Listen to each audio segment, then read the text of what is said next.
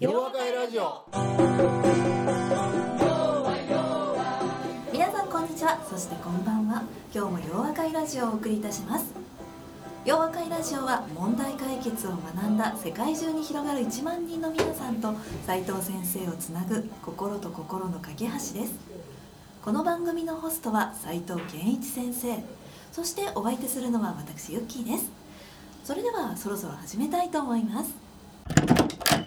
皆さんこんにちは。そしてこんばんは。斉藤先生今日もよろしくお願いいたします。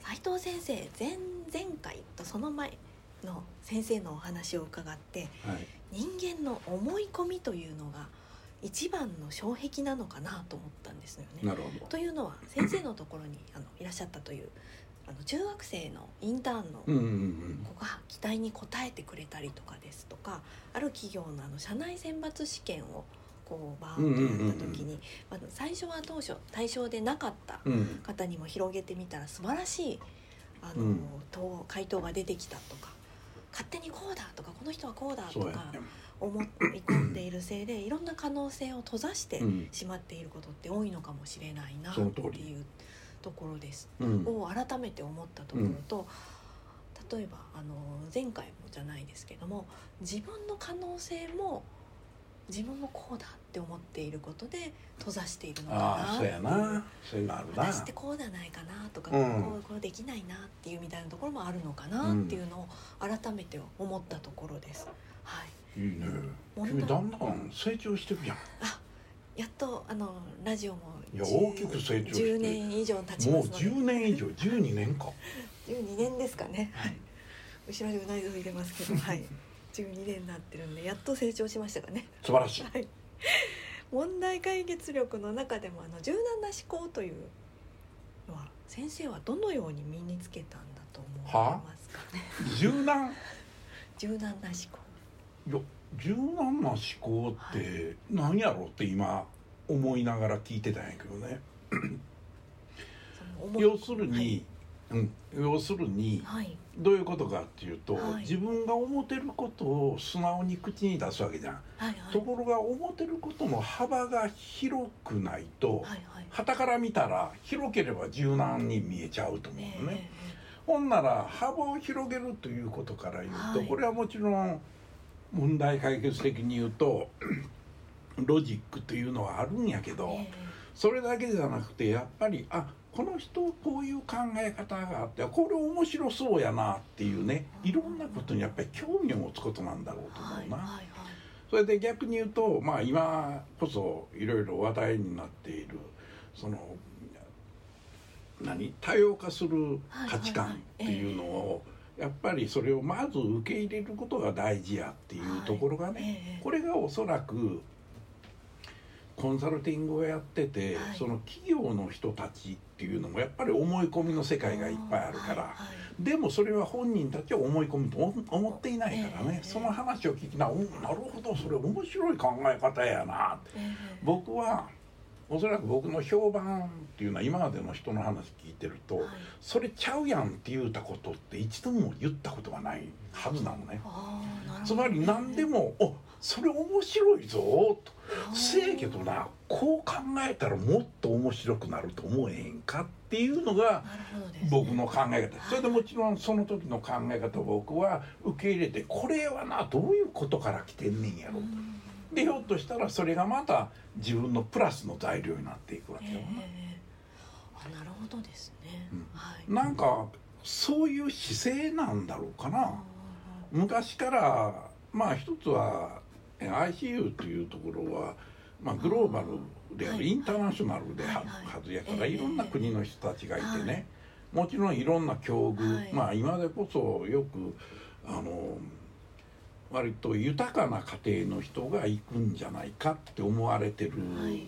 はい。大学でもあったんやけど、はいでもよく聞いてみるとね俺の友達は割と貧乏な人たちともやうちも貧乏やと思うねんけどね。よう分からへんねんけど、はい。だから結局いろんな人たちがいて、はいそのいろんな人たちっていうのを別にみんな同じ類である限りは仲良しはいしようと思うわけええやからさええだからそれがいいんちゃうのかな。あまず受け入れるってことうんですね、、きっとそうやと思うよ、それは考え方は特にねはい。いろんなええ。価値観がありい。ろんな考え方があるからええ。それはまず受け入れてうん。否定しないっていうことやろね最初に。そね。それから一緒ににこれってこうした方がええんちゃうのとかい。うことをやるのははい。きっといいと思うねんな。それ面白いなっていうのが先生のねいいところいいなところって俺いうか。面白いの好きやからさ。そこからあの広がっていくっていうのはありますもんね、うん。はい。そう。そうなんだよな。これ昔からだね。えええ中学生ぐらいから小学生ぐらいからかもしれないな。なるほどです、ね、だから人気者になる。ああ、うん、だからすぐあのはい児童会の会長に立候補する言ったらもうすぐ通っちゃうみたいな、あうん、やっぱええ会になったのかな。あそうかもしれないですね。はい。君ね本心出すのやめてくんない？みたいな そうですね。はい。でも本当にあのよくあの問題解決とかフレームワークっていうとその型にはめるんじゃないかって、うん。狭くなるんじゃないかっていう批判をよく聞くんですけど逆に問題解決の斉藤先生のあの考え方っていうのは広げていくところにあの良さがあると思ってるんですよね。本を読まないからですよ本を読むと、はい。ね偉い先生書いた本を読んだらな、ええ。あこれがきっと正しいねんと思ったらそれを意識し始めるやん。あ僕はもともと本読めへんから、ただいろんな仕事でいろんな人と話してると「へえこれ面白い考え方やな」せやけどこういうことがちょっと良くないかも分からへんから、はいはい。ちょっと僕考えてどういうふうにしたらこの人に傷つけないで分かってもらえるようになるかっていうことを考えちゃうのね。でやっぱり気持ちよく「ああそれ正しいな」確かにおっしゃる通りですね」って言ってもらうことの方がねなるほど「君それあかんやん」とか言うよりええに決まってんのも先生の実学たるゆえんですもんね。だから根底はねはい、人を大事にしてるところがやっぱり根底にあるんやろな、人を傷つけずに、うんそうやなって言ってもらえるところですね。思うではい、せやから掃除のおばさんとも仲良しなのがそうですそこにあるねもんね。そうですもんね。そうやねはい。そうやねもういつもね満面の笑顔で迎えてくれるよ掃除のおばさんと会うと、先生と会うとね、皆さん満面の笑顔ですけどね。はい。うんいや猫と犬だけがねみんな吠えたりねするのはなんでやろとなんでですかね。あと、不思議だねはい、た、たぬきさんまで寄ってくるねタヌキも来るねはい。はい。っていうね、先生には寄ってくるのになっていう 笑顔を大事にして人を大切にしましょうっていうところで、今日もやっていきましょう。はいよろしくお願いします、はいよろしくお願いいたします。はいはい、では今回のゲストはリサさんです。素敵な方がまた来てくださいましたね。嬉しいねはい。また美人さんですよ、先生。嬉しいね。あんまり喜んでたらあかんな。はい、はい、はい。凛々しくならないと。はい。はい。こんな方に私ね、あの会いたかったんですよね。前も誰かに言うてた いや、私のね、好きなタイプなんい。やそうですそうです。はい。わかるわかる。あの美人で仕事もできてっていう。あわかるわかる。それは僕も一緒やで。はい、あのよく言われるんですよ。ユッキーの好きなタイプだねっていうのをね。あそうなんや。はい。うん。私女子校出身なんで女子校ってあの子福岡じゃなかったっけ？福岡の福岡女子校です。そうなんですね。女子校ってあの女の子同士で「私あの子が好きあ私も」みたいな会話をする学校にいたので、あそうですか。まあ、なんて濃厚なことも分かって嬉しいです。ねえ。はい、えーそれはいいね。あら後輩ですか？広い意味の。あ先生先生うんこれはもうぜひ福岡洋和会に来てもらわなあか本当ですね。はい。あとで日程言うとこみたいな。そうですね、うん。そんなとても、えー、と桑山さんからのご紹介でうん。大変優秀な方だとお聞きしてます。あのね優秀でない人がここに来ない、まあそうですね。はい。んはい。そうでした。はい。そうでした。先生のお知り合いはね、はい。皆さんそうでした。よろしくお願いしはい。ます、というわけであの自己紹介をしていただきましょうか。はい。では自己紹介をさせていただければと思います。はいちょっと最初にハードルを上げられて。しまって、大変恐縮上げすぎてしまいましたね。はい下げときましょうか。はい。私のあの後輩なので 下げときます。ええ大丈夫えっ、とアデコ株式会社のコンサルティング事業本部でプロジェクトマネージャーをしております川口理沙です。で私は今の仕事はですねあの新規サービスの立ち上げっていうところと、まあ、運用の部分をですねあのやっておりまして、うん。で去年の1月にのサービスインして本当に3人からスタートしたサービスだったんですけども今はですねあの、まあ、売り上げもちょっとずつ安定していて、えであの組織もですね19人のあ組織になりまして、はい。なので今は本当にもう安定はしているのでどうこのサービスを成長させていくのかだったりとかあとは今いる19名の方々がですね、本当にあの自分が働きたいはい。あの働き方だったりとかどういうキャリアを歩んでいきたいのかっていうところをですね、まあ、そこを寄り添ってあの組織をですねもうちょっと盛り上げていきたいなっていうふうに思っております。本日はよろしくお願いします。素晴らしい。ですね。よろしくお願3人からいします。19人に広いやそれはげたっていうのはあと新規事業ってゼロからね、うん。1を作るのはやっぱりすごいと思いますよね、うん。はい。大したもんやな。すごいですね、うん。はい。ほんまやというような。同じコンサルティングの仲間やしな。そうですね。はい。きっと問題解決力の試験受けてもらったら全部通るみたいな感じやろうな。ハードル上げすぎて。ハードル上げすぎですはい。い。や今から2級の試験持ってこようかなと思ってたんやけどうんそうですねはい。はい、はい、そんなあのせっかく来てい。ただい。たので、うんあのさそんなリサさんにじゃあせっかくなのはい。で質問をお願い。します。うんうんはいはい。ありがとうございます。あの昨日の夜ずっとどういう質問を聞けばいいのかって、ええ。もうずっと考えててはい。で結局はですねもう自分がパッションだと思っている女性活躍について質問をしたいなっていうふうに思っております。であの先ほどもお話にあった通りあの女子校にいたので本当にその時からはですねあの結構学級長だったりとか、はいはい。部長とかなっていたので、まああのなんていうんですか女性しかいないので、うん。まあ、女性がリーダーになることがはいはいまあ当たり前の環境にいますと、うんでそこからですねアメリカにまあ留学を行ったんですけども、その時のイメージアメリカのイメージですと、まあ、男女平等が当たり前だったんですけど、いざ行ってみるとですねあの、まあ、例えば校長が男性の方だったりとかまあもちろん給料であの男女の格差があったりとか。であのアメリカでもその差があるんだって思って、よりその女性活躍っていう、まあ、課題をですね、あの改めて、まあ、身をもって感じたっていうところになります。はい、でまあ今で言うと会社だとまあ2030年までにあの女性管理職の比率を何パーセントまで引き上げるっていうような目標を掲げているところもありますし、まあ、一方で女性ですとなんだ管理職だとまあ魅力的には思えないだったりとか、はいまあ、女性のロールモデルが身近にいないっていうところで、うん。なかなか一歩踏み出せないっていうところがある,、うん。あるのかなって思っております。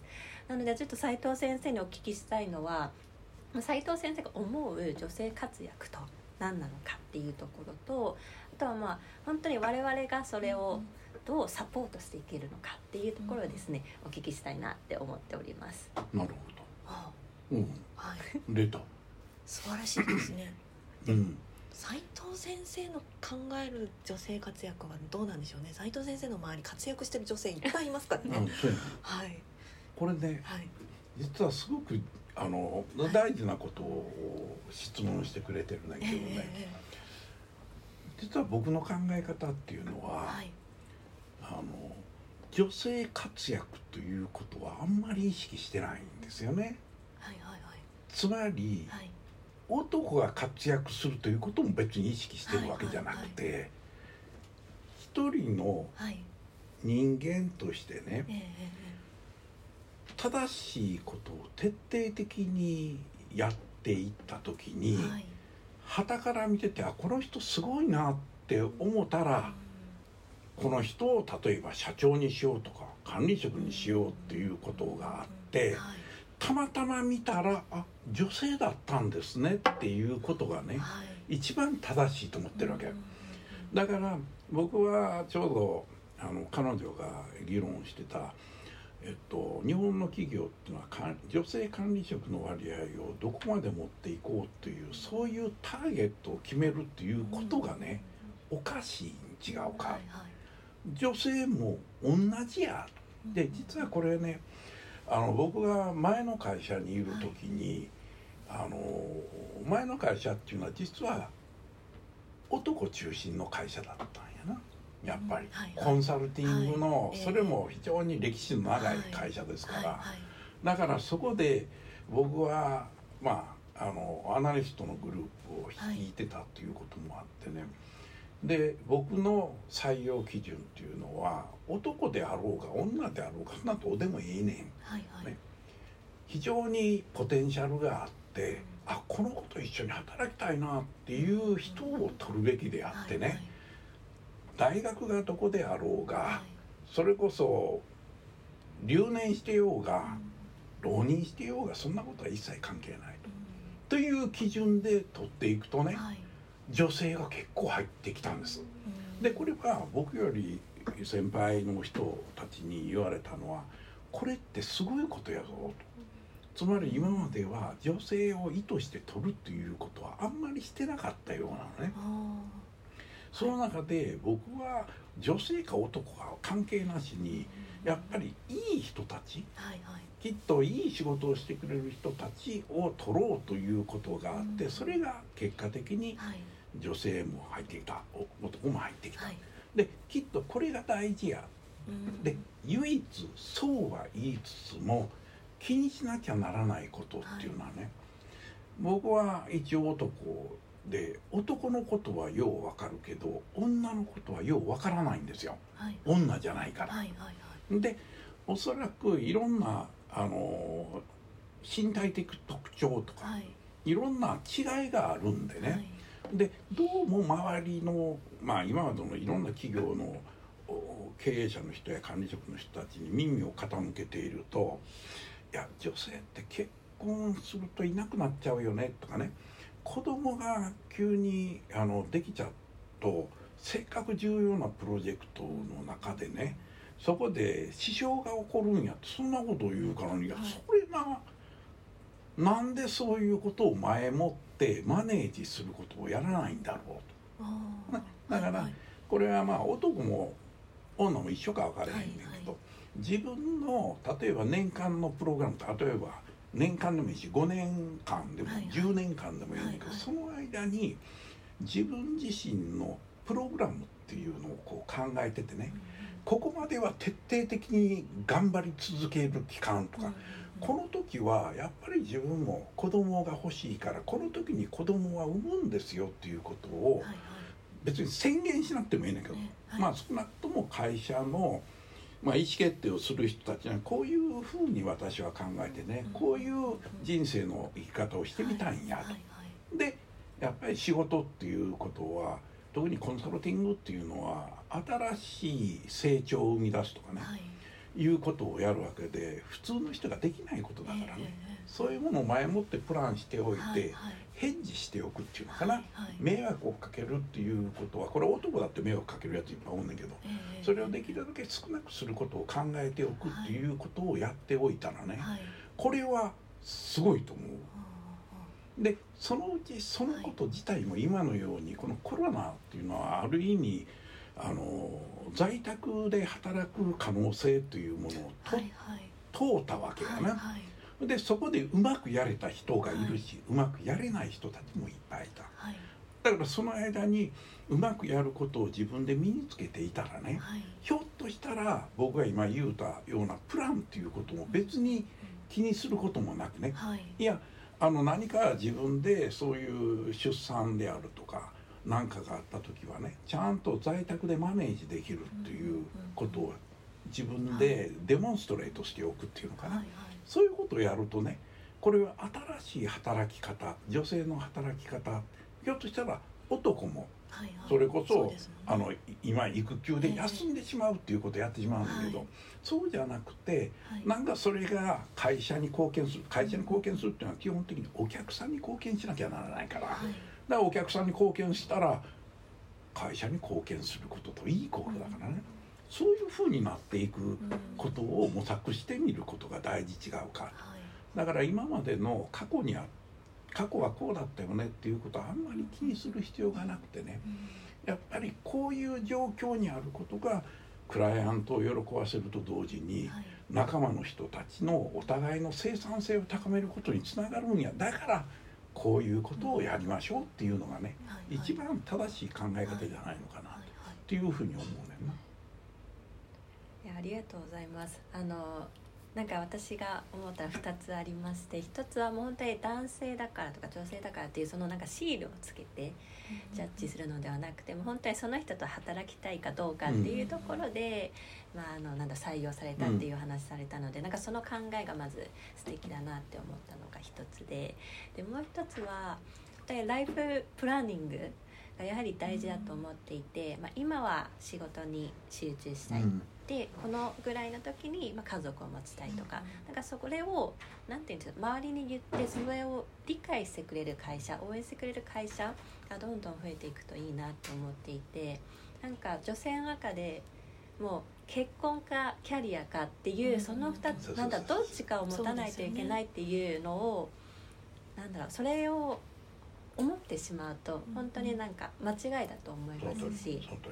あの一回家族持ってそれから仕事に戻る方ももちろんいらっしゃると思いますので、うん、なんか本当ライフプランニングって改めて大事だなって思います、うん、それでもう一つね今の話を聞きながら付け加えておくと、うん、そのあなた自身が考えていることがあそれは素晴らしいなっていうふうに思ってもらえるぐらいの自分が価値を作り出すことをやってないとあかんっていうことなのね、だからなんか言うてること立派やけど君あんまり貢献してへんねっていうことになるとね一挙に崩れてしまうね、だから自分自身をしっかりと磨いておかなきゃならない。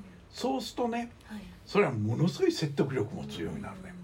それがまさに先ほどあなたが言うたように新しいロールモデルを自分が作り上げるっていうことになるとね、これはまさに今多くの企業が探してるわけやな、いわゆる女性をもっと活躍できるようにと思いながらロールモデルがあって言うんやけどせやけどそのロールモデルだけはでは解決にならないから、今ずっとお話ししてきたようなことをね、しっかりとみんながこう考えるようになると、もっと世の中に貢献できる人たちがね出てくると。だからまあ女性のことだけハイライトされてるけど今風に言うとまさにそのシルバー人材っていうね男も女も含めてどうシルバーの人材に日本のために貢献してもらえるかっていうことを真剣に考えないとこのままやったらやっぱり成長できない国がねずっと続いてしまうと。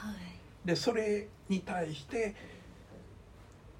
貢献できる人材っていうのがまさに問題解決を考えれる人たちであると、いうことやと思って。ね。はい。はい、そうですね、うん、はい。今日も俺ええこと言ってい。つもですけど、ね、はい、そうですね、うん、はい。ロールモデルにねまさになってほしい。いやこの子はね、はい、そういうことなると思うね、はい、あの女性がやっぱりあきつそうな女性を見たらやっぱりああはなりたくないと思うので、ね、ね、なんかひげを生やしてる女性みたいなね。はい。なりたくないので、はい、あ素敵だっていうと、もう絶対そうですよ、はい。あのロールモデルとまではいかなくてもあああいうふうになりたいっていうのがこう、ま、前を歩いていってくれるとっていうのがあるので。よし、俺がい。うのを頭の中身をしっかり鍛えてようか、ね、リサさんに憧れる人がね出てきてくれるとねいいですね。はい、いや社内にいっぱいいると思うんですよね。まあでもね本当にあのいろんな人材の方あのシルバー人材もそうですし女性もそうですしあの男性もかわいそうだったと思うんですよ。あの馬車馬のように働かせすぎだと思うんですよね、うん、本当に。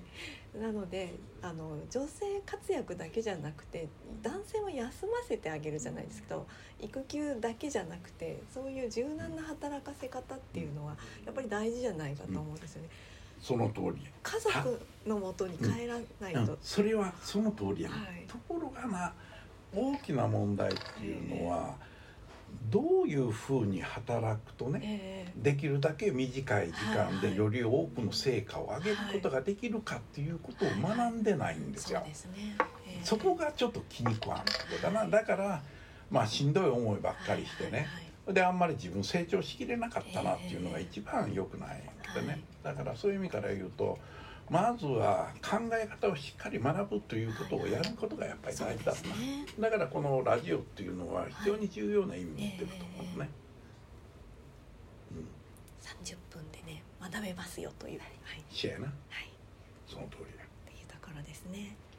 はい、はい、はい、では素敵なロールモデルになってまた帰ってきていただくことを、ね、はい、うん、楽しみにしています、ね、いや楽しみやで、はい。早いことしてね俺先がだんだん見えてくるようになると困るかななんてね。あの言う言うてるな。はい、はい、今日はね月が綺麗ですけれどもね。はい、ね。はい、ではラジオをお聞きの皆さんではまた次回お耳にかかりましょう、お耳にかかりましょう。はい。ではありがとうございましたありがとうございました弱弱弱弱 I will be with you 洋和会ラジオそれでは皆さんまた次回お耳にかかりましょうお相手は斉藤健一先生と私ユッキーでした大きな輪になるいつも通じ合う